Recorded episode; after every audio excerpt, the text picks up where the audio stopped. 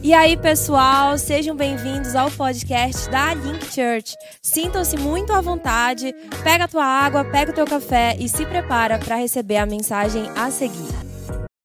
Meu nome é Renan, eu lidero a Link Batista Campus, eu estou há um tempo aí liderando aqui na igreja já.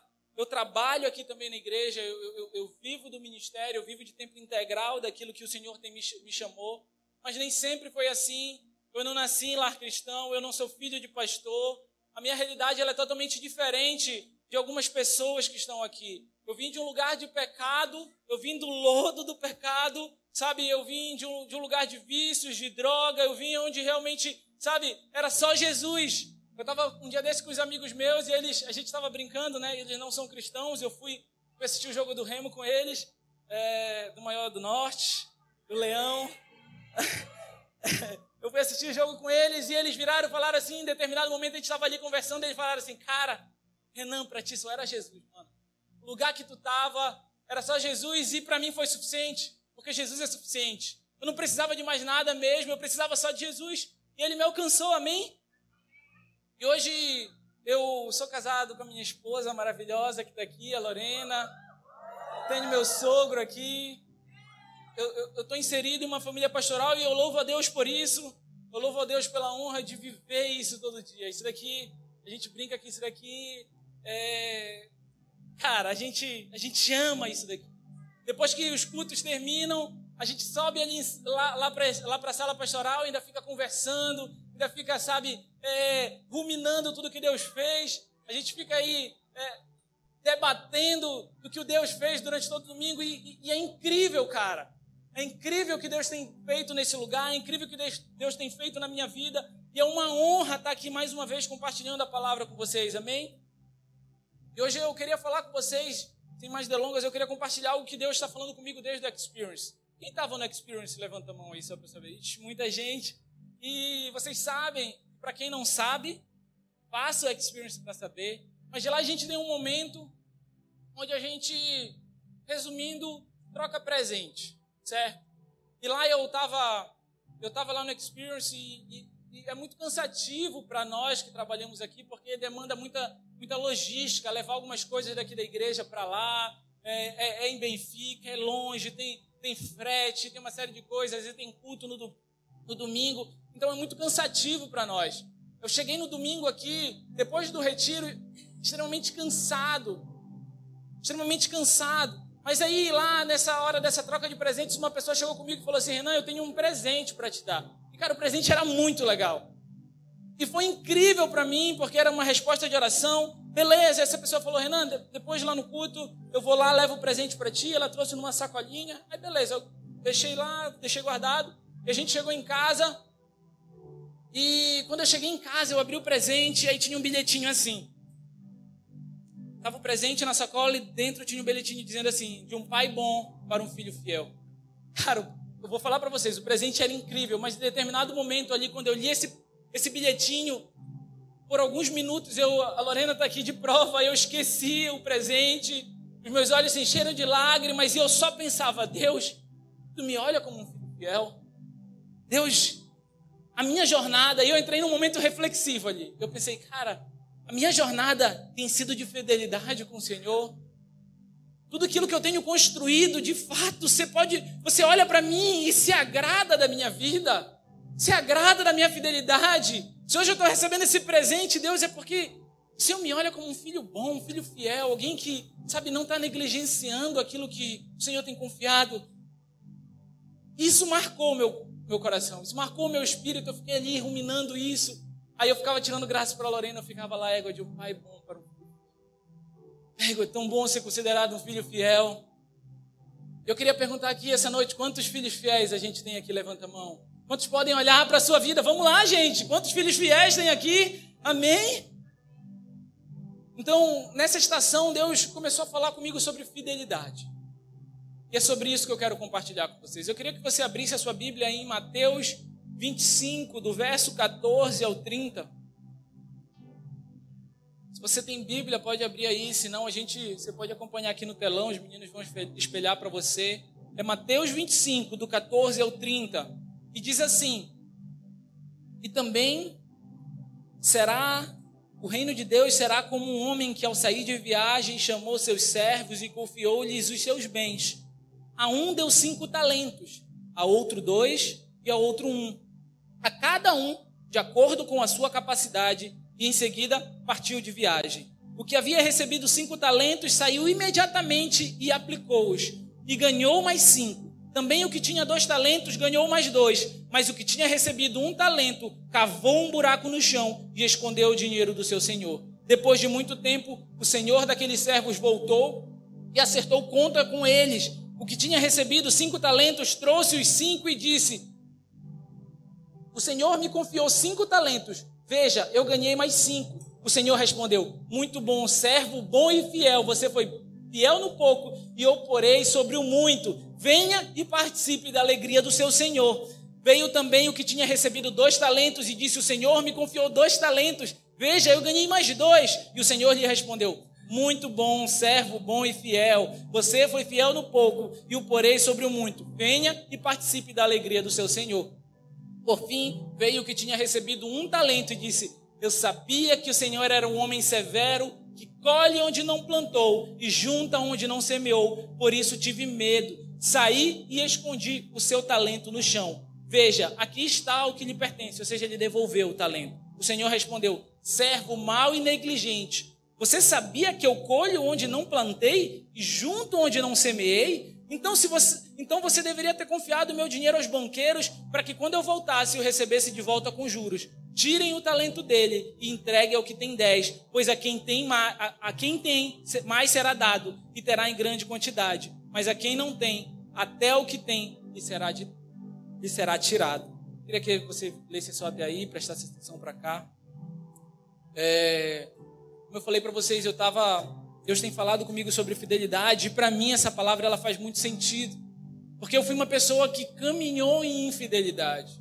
Por muito tempo eu era uma pessoa totalmente infiel, eu não era uma pessoa confiável. Em todos os meus relacionamentos mundanos eu traía, eu enganava, eu manipulava. Eu, eu, as pessoas não podiam confiar em mim. Nos meus trabalhos eu era envolvido com corrupção. Eu simplesmente não era uma pessoa confiável. Eu era infiel em tudo que eu fazia. Eu era infiel na minha casa, eu era infiel nos meus relacionamentos, eu era infiel com os meus pais, eu era infiel com os meus familiares, eu era infiel com os meus amigos. Eu lembro que um dia eu cheguei para minha mãe e, e, e ela já faleceu, né? E eu cheguei para ela e, cara, eu era uma pessoa muito ruim e ela estava doente. E eu dei uma resposta torta para ela e ela falou assim. E eu já estava nesse processo de conversão, eu estava conhecendo Jesus e ela virou assim e falou assim para mim: Renan, por que você não pode ser uma pessoa melhor aqui em casa? Por que você só é, é desse jeito lá na rua? E égua, isso veio como um soco no estômago na minha barriga. Pela primeira vez eu falei assim, cara, eu estou sendo totalmente infiel com a minha família. Eu estou sendo totalmente infiel com os meus pais. Por que eu sou essa pessoa? Porque eu simplesmente não consigo mudar. Por quê? E aí eu orava, Jesus, eu preciso de ti.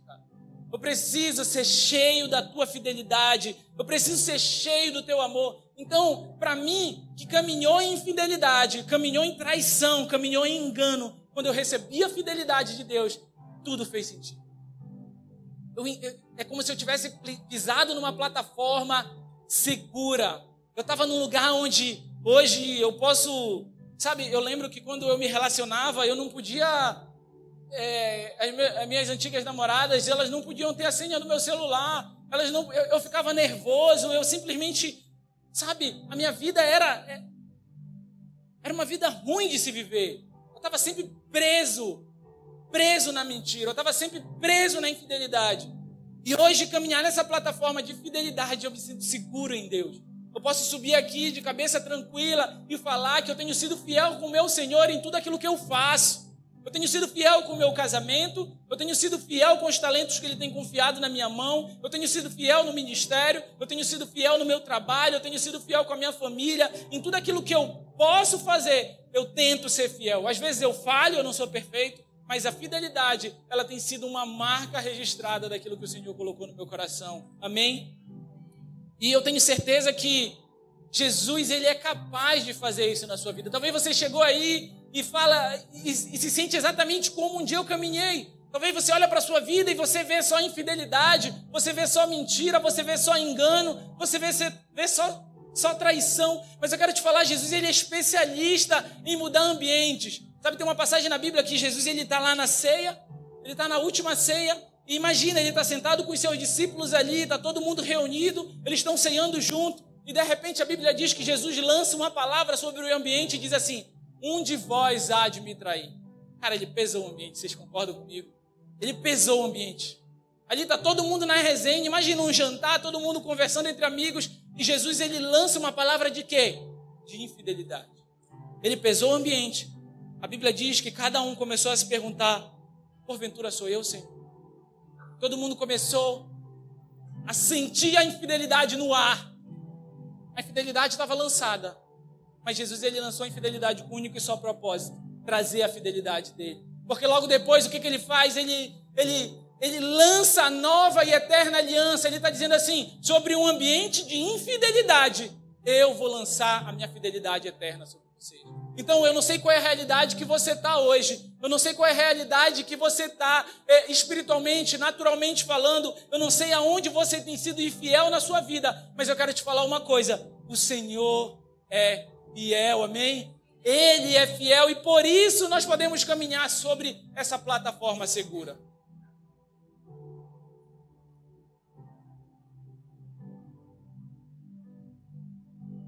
Para a gente começar a falar de fidelidade, eu queria que você entendesse o significado. Eu fui no dicionário e no dicionário diz assim: constância dos compromissos assumidos com o outro.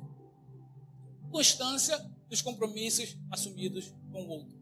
Parece simples, né? Parece algo fácil de se fazer. Afinal, não é tão difícil ser constante em um compromisso. Será? Será que é difícil ser constante? Eu vejo que a gente tem vivido em uma geração inconstante. Eu vejo que a gente tem vivido a inconstância em vários momentos da caminhada. Eu vejo várias pessoas que estão aqui gritando, levantando tênis no descende, dizendo: Jesus, eu vou às nações por ti. E na outra semana ela está desviada, afastada de Jesus. A inconstância tem derrubado muita gente. Eu queria que você olhasse para a sua vida hoje e perguntasse: Você tem sido fiel com o seu Senhor? Você tem sido fiel com aquilo que Jesus tem feito na tua vida? Você tem sido fiel com aquilo que Jesus fez na tua casa? Você pode olhar para a sua vida hoje e falar assim, cara, eu sou fiel com o que você está fazendo, Jesus, obrigado. Você olha para a sua vida e fala: Jesus, eu estou sendo um servo mau.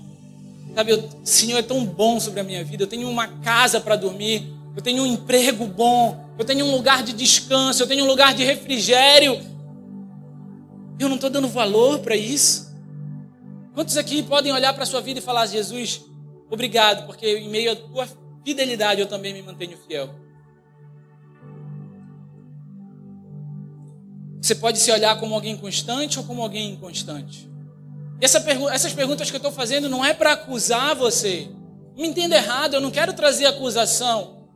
Sabe, em todas as vezes que Jesus ele lançou uma palavra sobre a vida de alguém, o único e só propósito era mudar a história dela.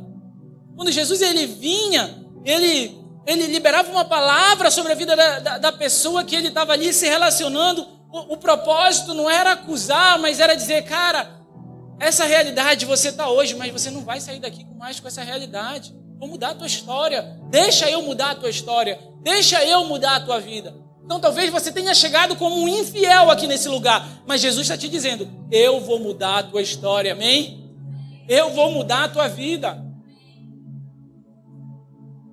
Só para deixar claro aqui, o talento não é o talento que você vê hoje aí, o dom, o talento da Lari aqui de tocar teclado talento da Ana aqui de, de fazer essas viradas na bateria aqui. Não, o talento era uma unidade monetária na época, era, uma, era um peso, uma medida que era tipo uma moeda. Vamos colocar que era uma moeda. Era uma unidade monetária lá da época. Então o Senhor foi confiando alguns talentos sobre a vida desses servos. Talento também ele vai apontar para quê? Para a graça de Deus. Aqueles servos não mereciam aquilo que eles estavam recebendo, mas pela graça do seu Senhor, eles têm um, um bem, uma propriedade que eles podem caminhar. O talento ele era uma unidade de valor considerável, não era algo pouco. Sabe, não era algo é, pequeno, não era um trocadinho, era algo grande. Ali eles receberam de graça do seu Senhor. E ele falou assim: Cara, eu só quero que vocês cuidem, só quero que vocês multipliquem. Então eles podiam viver uma vida com aquele valor. É a graça de Deus, é a graça de Deus sobre a sua vida. Eu não sei qual é o talento que Deus colocou na sua mão. Talvez seja a sua profissão, talvez seja a sua família, talvez seja a sua casa, talvez seja o seu ministério. Eu não sei qual é o talento que Deus está confiando na sua mão. Mas o que você está fazendo com o que Deus colocou na tua mão, cara? O que você está fazendo com o que Deus colocou na tua vida? Você está sendo um servo bom ou você está simplesmente negligenciando aquilo que o teu Senhor, por amor, confiou a ti? A gente precisa entender uma coisa: a fidelidade ela não é um sentimento. Você não sente, você não se sente fiel. Vocês concordam comigo? Você não, não se sente fiel. Hoje eu, eu me sinto fiel. Não, não funciona assim. A fidelidade ela é um estilo de vida, ela é uma ação, ela é uma decisão, ela é um ato. A fidelidade ela aponta para algo que não é sentido, mas é algo que é praticado. Você precisa praticar a sua fidelidade com Deus. A palavra diz aqui, e também será, no verso que a gente leu, e também será como um homem que ao sair de viagem chamou seus servos e confiou-lhes os seus bens. A cada um deu cinco talentos, e a outra dois, e outro um, a cada um de acordo com a sua capacidade. E em seguida partiu de viagem. O que havia recebido cinco talentos saiu imediatamente e os aplicou. Ou seja, ele foi fiel por quê? Porque ele fez um ato, ele agiu em meio àquilo que o Senhor fez na vida dele. Ele não ficou parado, ele não negligenciou, ele falou: "Quer saber? Eu vou eu, eu vou eu vou dar um passo em relação àquilo que Deus fez na minha vida". Então ele aplicou. A ação a fidelidade, ela é uma ação constante. Em Salmos 33, 4 diz assim: Pois a palavra do Senhor é verdadeira, ele é fiel em tudo que faz. Ele é fiel em tudo que faz. Ela podia dizer, ele é fiel no que ele sente. Ele é fiel no que ele está sentindo, mas não, ele é fiel em tudo que ele pratica. O que você tem praticado?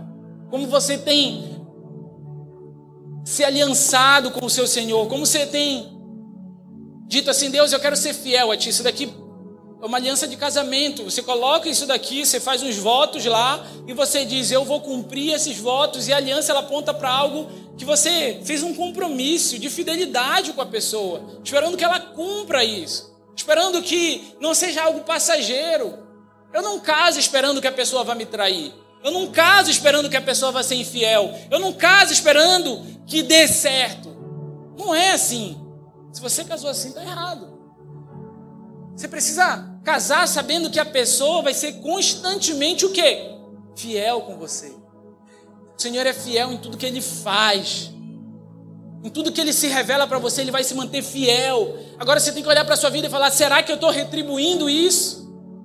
Será que eu estou sendo fiel naquilo que eu estou pensando, naquilo que eu estou praticando, naquilo que eu estou desejando? Porque eu, eu, o que eu conheço de gente, o crente ama sentir, né? Ai, eu estou sentindo no espírito. Ai, eu não sinto que sinto que não. É, eu, cara, tem umas coisas eu concordo que algumas coisas a gente sente no espírito, mas cara, deixa eu te dar um conselho, mano. Para de espiritualizar tudo. Para de espiritualizar o fácil, velho. Para de espiritualizar o óbvio. Tem coisa que é óbvio, tu não precisa sentir no espírito para fazer. Você não precisa sentir no espírito vontade de orar. Você precisa colocar a sua bunda numa cadeira e o que? Orar. Até você ter desejo pelo seu Senhor. Você não precisa, sabe, sentir vontade de vir para o culto. Você precisa tomar a decisão e falar: cara, o dia, o meu domingo é consagrado ao meu Senhor, eu venho para o culto. Você não precisa sentir vontade de ir numa link das casas, numa célula, num grupo de compartilhamento. Eu não sei como chama, eu não sei aqui na link a gente chama de link nas casas, mas eu não sei se você é de outra igreja talvez seja uma célula. Você não precisa ter vontade de fazer isso. O crente precisa parar de espiritualizar tudo. Precisa parar de, sabe, ser um crente místico. Ah, se tu, se tu fizer tal coisa, vai acontecer tal coisa. Não, cara, você precisa caminhar em fidelidade ao teu Senhor. E é isso, é uma ação constante, amém? Não precisa ser assim. Então vejo uma, uma geração que sente vontade de muita coisa e também sente vontade de não fazer muita coisa. Então o que teve de gente que já chegou comigo e falou assim: ah, porque eu, eu sinto vontade de fazer tal coisa, beleza? beleza, vamos orar sobre isso. Vamos, vamos orar sobre isso. Cara, passa um tempo, esfriou ali no coração do cara. O projeto era fogo de palha. Cara, eu sinto que eu vou ficar aqui na Link. Depois de um tempo, o cara já está pulando para outra igreja igreja, não consegue firmar, se firmar em lugar nenhum. Fogo de palha. Sabe, a gente precisa entender que toda vez que a gente vive essa montanha russa espiritual, a gente está sendo inconstante. E inconstância é o quê? Infidelidade. O significado da palavra diz isso. A palavra fidelidade tem a ver com o quê? Constância. Então, se você é inconstante, deixa eu te falar uma coisa: você não está só num período ruim, você está sendo infiel. Se você está sendo inconstante aí, em algum momento dessa caminhada, não, só é um tempo difícil. Eu sei que é um tempo difícil, mas é um tempo de infidelidade também ao teu Senhor. Porque você tem que se manter fiel nos seus compromissos com aquilo que você falou para Deus. Você não pode vir aqui de forma leviana e falar para Deus um monte de coisa que você não está disposto a cumprir. Você não pode sentar aqui nessa cadeira e dizer, Jesus, eu vou me santificar, eu vou me preparar, sabe o meu, o meu namoro, ele vai ser santo, eu não vou mais me relacionar. E lá, domingo que vem, semana durante a semana, você cair. Não funciona assim, cara. Com Deus não funciona assim. Ele vai te olhar, sabe como? Como um eterno menino na fé. Ele vai te olhar, sabe como? Como alguém, sempre um coadjuvante, dizendo assim: quando ele estiver pronto, eu confio mais coisas na mão dele. É por isso que você olha e fala assim: chega o fulano, ciclano que chegou ali na, na, na, igreja tem duas, duas semanas, três semanas, quatro semanas, e você vê o cara voando em Deus. Vê o cara ali crescendo em Deus, em autoridade. O cara começa a orar e tu vê a autoridade e a unção de Deus. Por quê? Cara está se compromissando com Deus. E você, sentado na cadeira aí, simplesmente não consegue ser constante, não consegue fazer o básico. Para quem joga bola, faz o feijão com arroz. Faz o fácil, não complica. Não tenta fazer o que tu não sabe. Viu, Douglas? Não faz o que tu não sabe.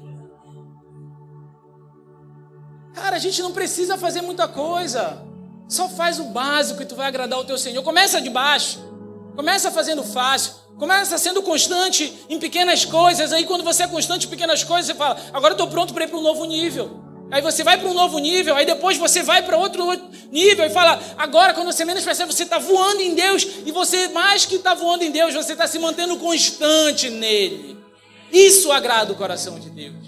A constância, ela chama a atenção do coração de Deus, eu tenho certeza.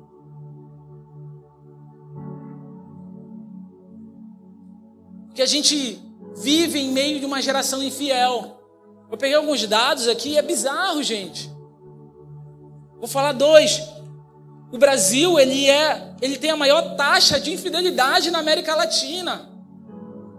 62% dos brasileiros consideram, consideram a infidelidade em qualquer área da sua vida, eu não estou falando só de relacionamento, como algo normal até certo ponto. A fidelidade, mais da metade dos brasileiros acha que é legal ser infiel, ser um pouquinho corrupto. Ali pegar um dinheiro está tudo bem. Ali mentir para o marido, para a esposa, está tudo bem. Ser infiel em qualquer outra área que você pode imaginar, está tudo bem, mas não está tudo bem. Eu creio que essa noite o Senhor ele quer quebrar algumas mentiras na sua cabeça e ele quer dizer, cara, eu quero uma aliança contigo. E no final dessa noite eu creio que pessoas vão se aliançar com o Senhor de novo. Uma aliança como essa daqui, ó que ela, ela é um ciclo sem fim, algo que não pode ser rompido, algo que não pode ser quebrado, algo que você vai dizer é para sempre, é perpétua. A aliança que eu fiz com a minha esposa é perpétua, ela não vai se quebrar. O ouro aponta para a pureza, a aliança aponta, aliança redonda aqui aponta para que é um ciclo sem fim, onde você não tem mais volta. Lá quando você faz o voto, lá no casamento, o que, que, que, que você fala lá no final? Até que a morte os separe, o pastor fala. Ou seja, cara, o fim é só na morte. E é isso que o Senhor quer de você. Ele quer uma aliança onde você vai dizer, cara, vem, mas vem por inteiro. Você está disposto a caminhar comigo? Você vai ter que renunciar a isso, você vai ter que renunciar aquilo. Sabe aquele relacionamento que está te fazendo mal, você vai ter que largar. Sabe aquele trabalho que você está sendo corrupto, deixa eu falar, você vai ter que largar. Mas existe recompensa em mim. Confia em mim, só dá o passo. Vem para mais perto de mim. Confia em quem eu sou. Confia que eu sou o fiel. Tem uma passagem na Bíblia em Apocalipse que diz assim: fiel e verdadeiro. Cara, só esse trecho me marca. Fiel e verdadeiro. E ele fala assim logo depois: Eis que venho sem demora. Sabe? Jesus, ele, ele, ele é o fiel e verdadeiro. Sabe a fidelidade, o significado da palavra? Ele é a fidelidade. Deus é a fidelidade. Ele é a própria fidelidade. O conceito de fidelidade está onde? Em Deus.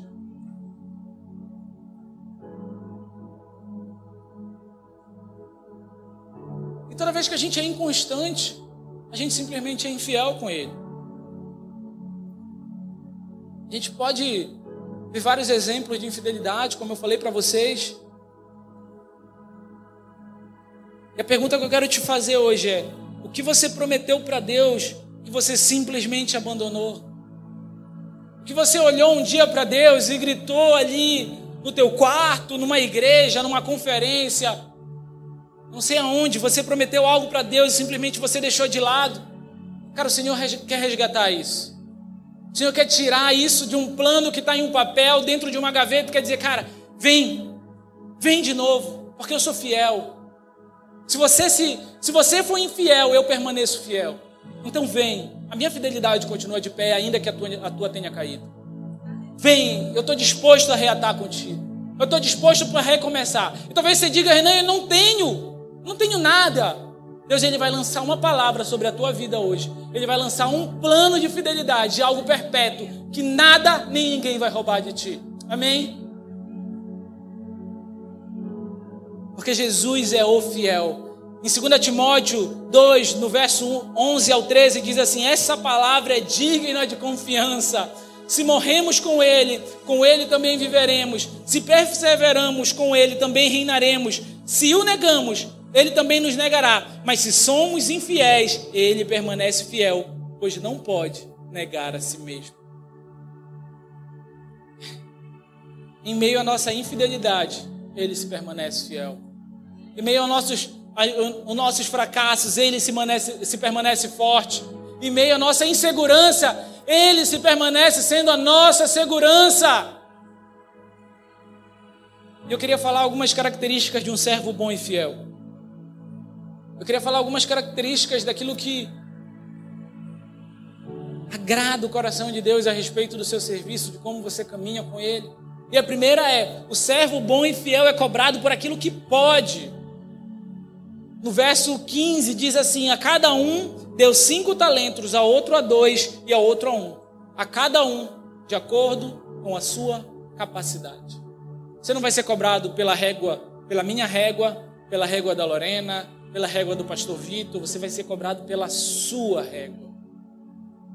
Você vai ser cobrado por aquilo que você pode fazer. Talvez você possa fazer muito mais que eu. Então deixa eu falar, a régua vai ser maior para você.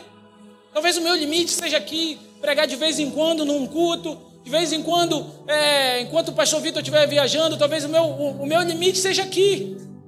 Cara, e se esse for o meu limite, eu quero fazer com excelência. Se para mim for pregar de vez em quando ali, ou então numa igreja que me convida ali, ou num retiro que me convidam ali, eu quero ouvir do meu Senhor no final assim, Renan, todas as vezes que você subiu no púlpito, você subiu com paixão. Você falou com amor. Você não foi negligente. Você se entregou, se entregou por inteiro. Tudo aquilo que eu pedi para você fazer, você fez. Mas talvez para você a régua seja maior. Talvez para você, Deus está te chamando aí para ser um influenciador de uma cidade. Talvez Deus te chamou para ser um grande pastor que vai plantar a igreja pelo mundo todo. Eu creio, eu creio em nome de Jesus que Deus está levantando homens e mulheres de Deus que vão além da onde a gente está indo. Eu creio que tem pessoas sentadas aí nesse banco que vão ser pastores maiores e, e, e, e mais profundos em Deus do que o pastor Vitor. do que eu. Eu creio no nome de Jesus. Esse é o chamado da igreja, é levantar homens e mulheres maiores do que eu sou. Eu falo para os meus discípulos isso. Eu falo, cara, eu quero que vocês vão além de onde eu vou. Se, se eu vou a mil, eu quero que vocês vão a dois mil. Eu quero que vocês possam ir aonde eu não consegui chegar. O meu legado está em vocês. Sabe, se eu não conseguir fazer, que vocês continuem. Eu quero multiplicar aquilo que o Senhor confiou na minha mão. Eu quero multiplicar com excelência. Talvez eu tenha sido esse que recebeu um talentinho, mas eu não vou enterrar. Eu vou dar o meu melhor com esse um talento. E eu quero te perguntar: o que você está fazendo com o talento que está na tua mão hoje? Você cheio de dons, égua, dói o meu coração. Ver pessoas que são cheias de dons. Ver pessoas que, sabe, aquele cara, mano, tu tem até inveja dele. Canto, canto. Toco, toco também. Toco cinco instrumentos. Faço uma banda toda. Sei falar inglês? Sei. Ah, sou formado em cinco É Aquele primo, né? Todo mundo tem aquele primo. É, porque o fulano, tu chegava e me formei, ah, o fulano tem pós-graduação. Aí tu chega lá, não, eu já fiz a pós-graduação porque o fulano passou no concurso aí, tá ganhando 20 mil. Tu nunca vai conseguir chegar nesse primo. Todo mundo tem esse primo. Cara! E tem gente que é esse cara, cheio de dons, cheio de talento, cheio de coisa que Deus confiou na mão dele. Mas ele simplesmente está enterrando. Simplesmente está sendo negligente.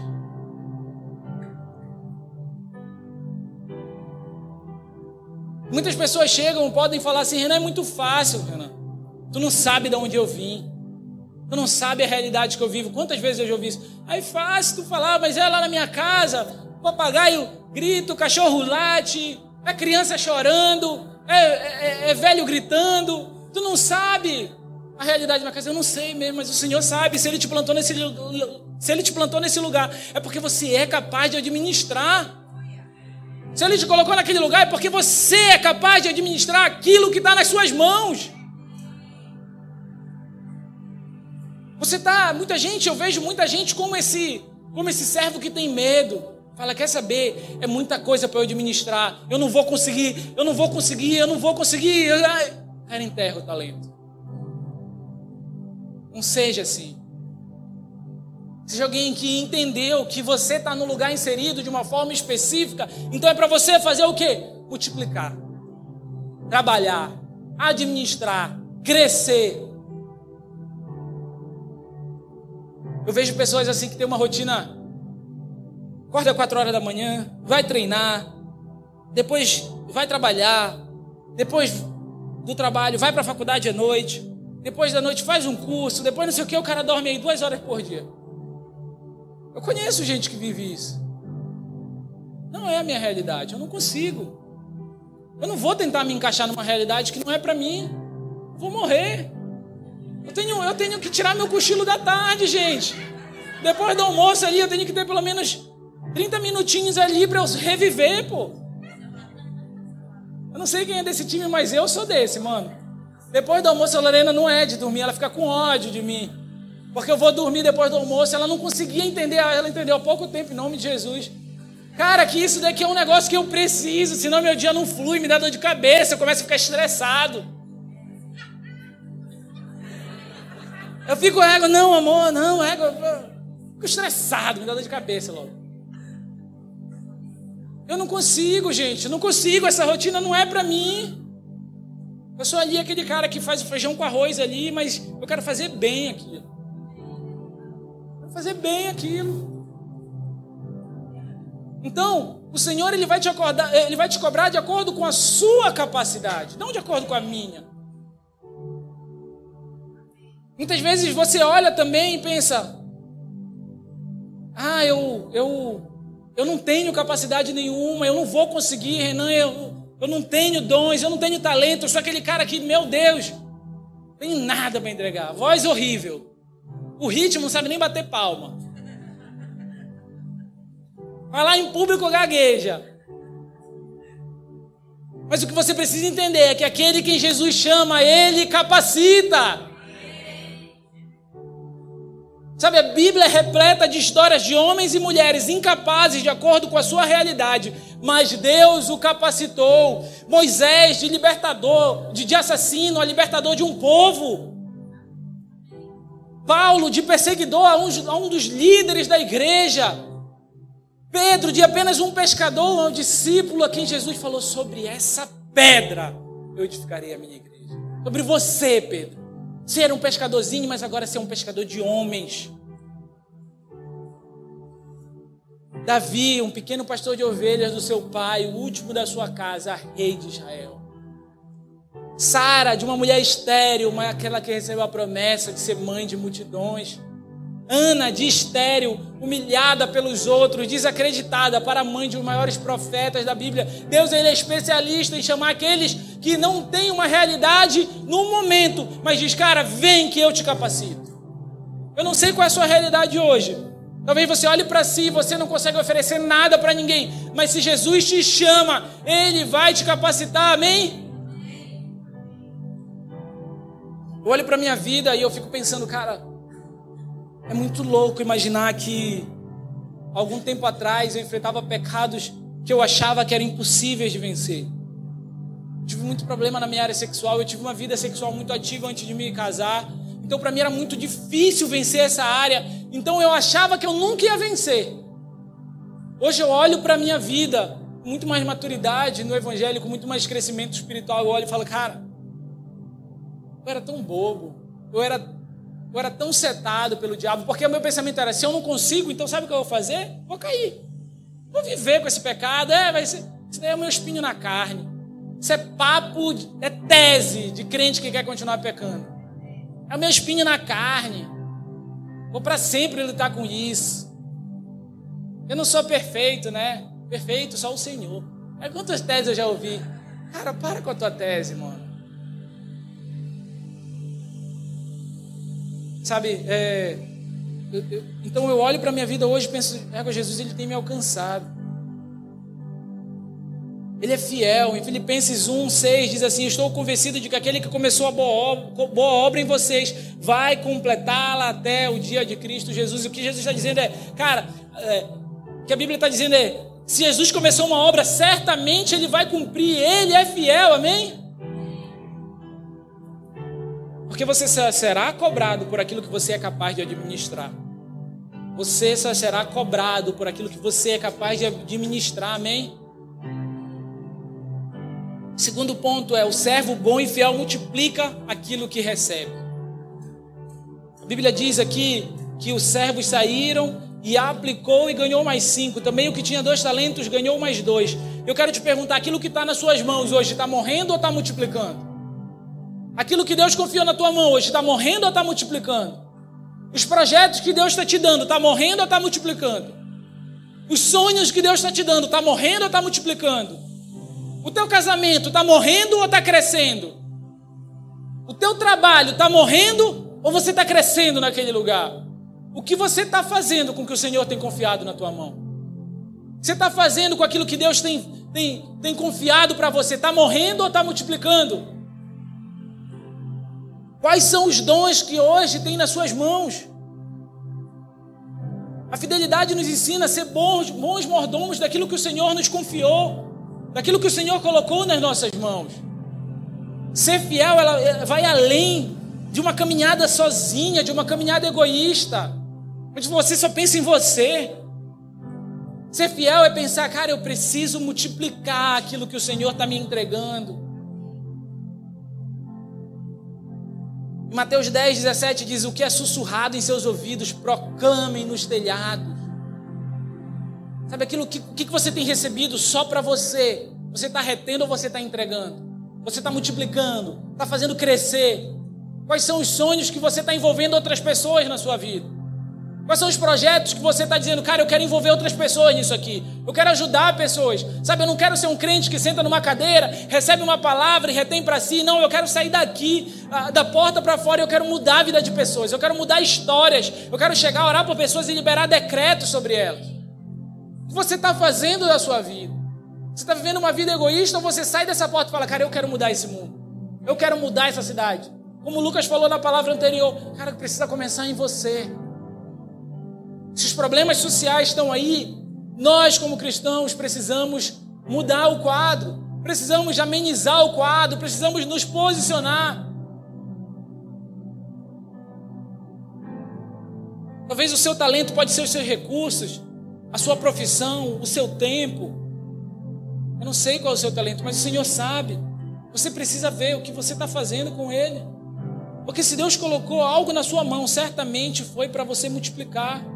E o servo infiel, ele enterra tudo como se fosse seu. Esse é o pior. Ele enterra algo que ele recebeu de Deus como se fosse seu. Ele se acha bacana. É aquele cara que diz assim: Não, eu estou pecando sozinho aqui. Não estou envolvendo ninguém no meu pecado. É só meu. Ou então o cara, ele simplesmente enterra o dom que Deus deu na vida dele. Fala: Não, é minha vida. Minha vida. Ninguém mexe. Eu sei o que eu estou fazendo da minha vida. Cara, esse, esse dom que você está na sua mão não é nem seu, cara. Se você tem um dom, se você tem um talento, se você tem algum recurso, se você tem alguma coisa na tua mão, é por pura graça de Deus.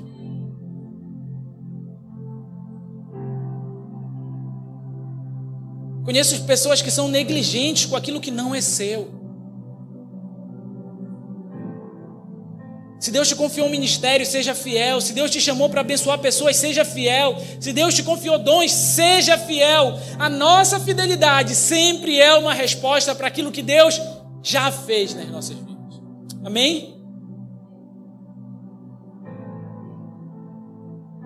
E para finalizar, eu queria falar o último ponto. E diz assim: O servo bom e fiel conhece o seu Senhor e por isso caminha para esse lugar. Ele conhece o seu Senhor. Qual a diferença dos dois? Qual a diferença do servo bom e do servo mau?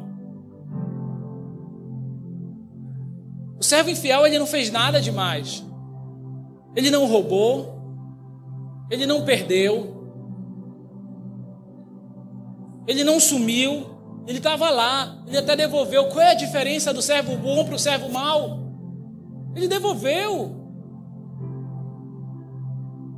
Ele agiu errado não porque era ruim ou porque tinha motivações erradas, afinal ele teve medo. A Bíblia diz que ele estava com medo e ele enterrou, ele não tinha motivação errada de roubar, de sumir com o talento que estava confiado na mão dele. Ele não enterrou para dizer, não, eu, eu, vou, eu vou guardar para quando ele for embora, depois eu pego.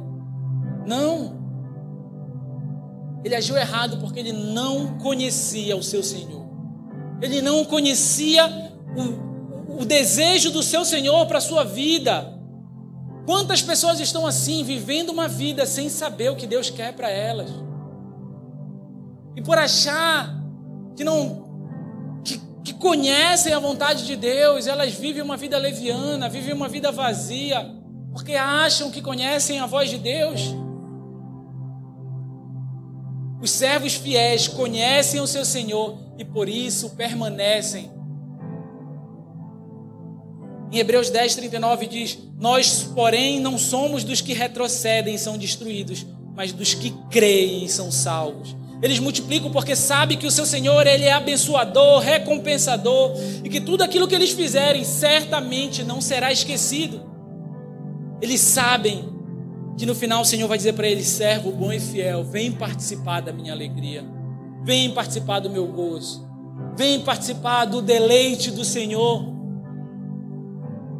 para finalizar, eu queria ler uma passagem que está em Mateus 19, do 27 ao 29, diz assim: Então Pedro lhe respondeu: Nós deixamos tudo para seguir-te, o que será de nós? E Jesus lhe disse: Digo-lhes a verdade.